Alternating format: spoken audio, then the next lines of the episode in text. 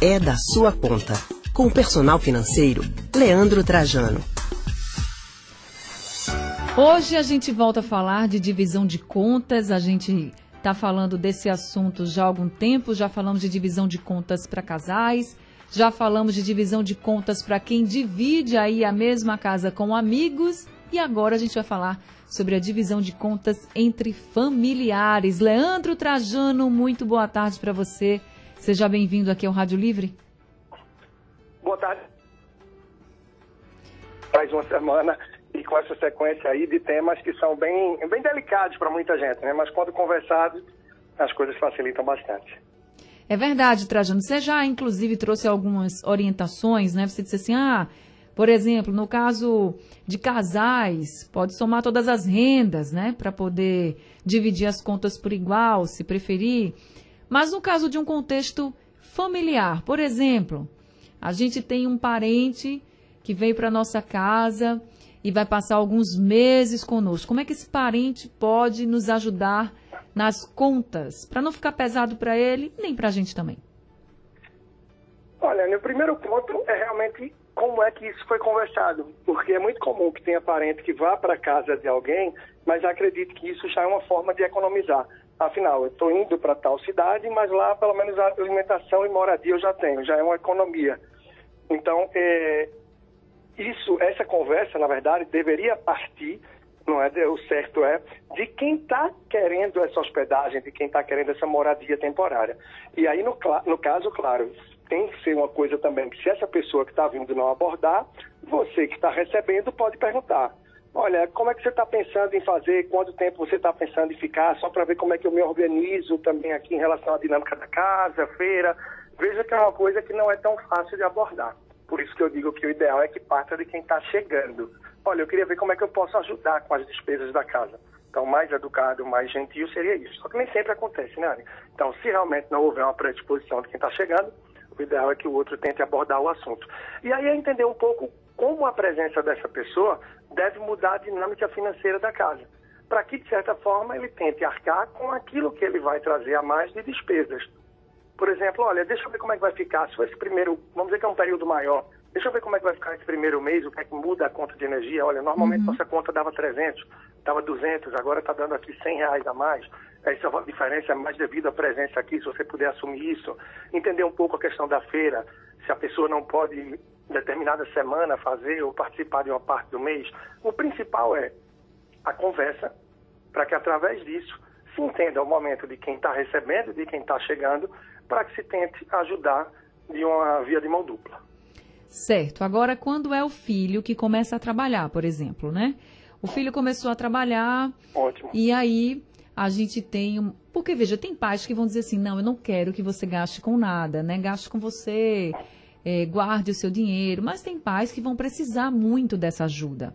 E aí, como é Verdade. que chegar nesse acordo em relação aos filhos? Como fazer? Às vezes o filho começa a trabalhar, mas nem é um grande salário assim, só que toda ajuda para algumas famílias é muito bem-vinda. Então, como, como os pais devem conversar isso com os filhos nesse momento de uma divisão de contas?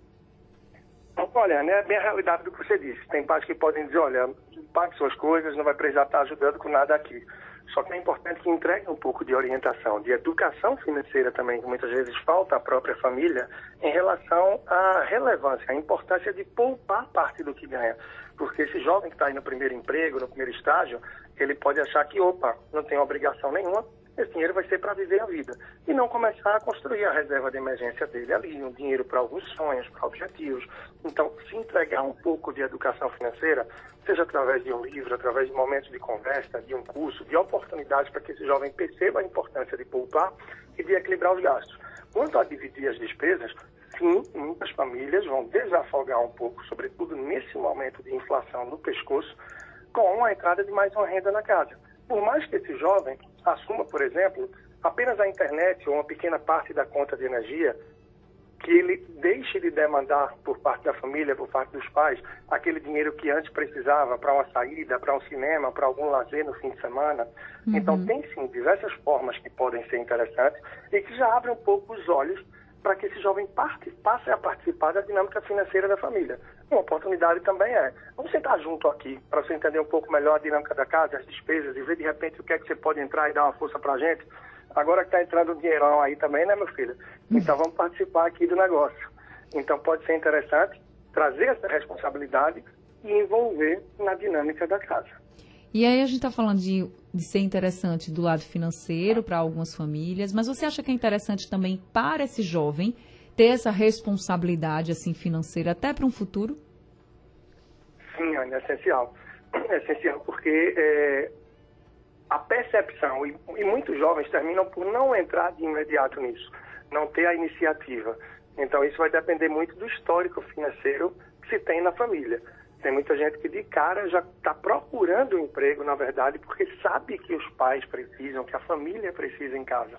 Claro que isso vai depender um pouco da realidade social, do momento de cada família e da percepção, da maturidade do relacionamento desse jovem com a dinâmica da casa. Mas é importantíssimo que ele faça parte, que contribua e que preocupe-se, desde já, em dosar um pouco essas despesas em relação ao que eu ganho a quanto eu vou gastar para contribuir com a dinâmica financeira da família e com as minhas despesas. E diante disso, ele perceber que ainda precisa poupar. Parece desafiador, imagina para as famílias, para quem está nos ouvindo agora aí, é, a dona de casa, a profissional, o profissional, o empreendedor, o empresário que está ouvindo a gente, sabe quanto é desafiador. E repito, sobretudo nesse momento de inflação, de tantos desafios que a gente vem vivendo no nosso estado, na nossa cidade, no nosso país.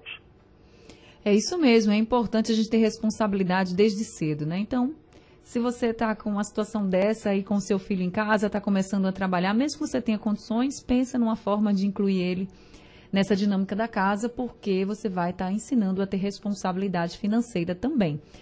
Leandro Trajano, muito obrigada por conversar com a gente, trazendo essas orientações em mais uma semana aqui do quadro É da Sua Conta no Rádio Livre. Muito obrigada, viu? Até semana que vem. Nada. Até a próxima semana. E só fortalecendo aí, reforçando, inclusive tem que procurar lá no Instagram Personal Financeiro, logo no link que tem, tem um curso online meu disponível, muito interessante, que é quanto essa dinâmica financeira para crianças, adolescentes, um jogo entre pais e filhos para que se possa construir isso, que somos tão carentes aí no nosso país, né? Então é só procurar lá no Personal Financeiro no Instagram. Um grande abraço para todos aí no estúdio, para você, Anne, e para todos que estão nos ouvindo agora. Até a próxima semana. Um grande abraço, até semana que vem. Nós acabamos de conversar com o personal financeiro Leandro Trajano.